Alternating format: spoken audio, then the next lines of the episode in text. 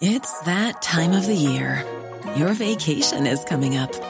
You can already hear the beach waves, feel the warm breeze, relax, and think about work. You really, really want it all to work out while you're away. Monday.com gives you and the team that peace of mind. When all work is on one platform and everyone's in sync, things just flow wherever you are. Tap the banner to go to Monday.com.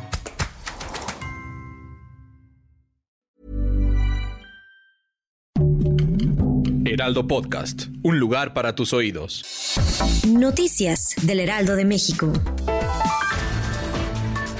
Con una marcha en Chilpancingo en la que participaron cerca de 500 personas este lunes, inició la jornada de 10 días de movilizaciones que realizarán en Guerrero y Ciudad de México. Padres y madres de los 43 normalistas de Ayotzinapa, desaparecidos en septiembre de 2014, para exigir al gobierno federal resultados en las investigaciones del caso. La jefa de gobierno Claudia Sheinbaum celebró el triunfo de Morena en cuatro de las seis entidades que tuvieron elecciones este domingo y dejó en claro que esto solamente es muestra de que va creciendo el movimiento de la transformación. La transformación avanza en el país.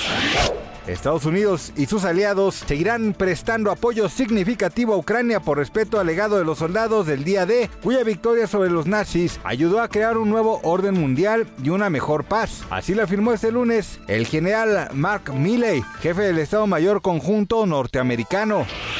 Después de ganar un polémico y agotador juicio de difamación contra Amber Heard, todo apunta a que Johnny Depp parece que sus palabras sobre haberle devuelto la vida retumbaron mucho, pues podría regresar a la saga Pirata del Caribe. Y es que un nuevo reporte asegura que Disney podría considerar traerlo de regreso como el capitán Jack Sparrow, ahora que su imagen pública ha sido de cierto modo restituida. Gracias por escucharnos, les informó José Alberto García. Noticias del Heraldo de México.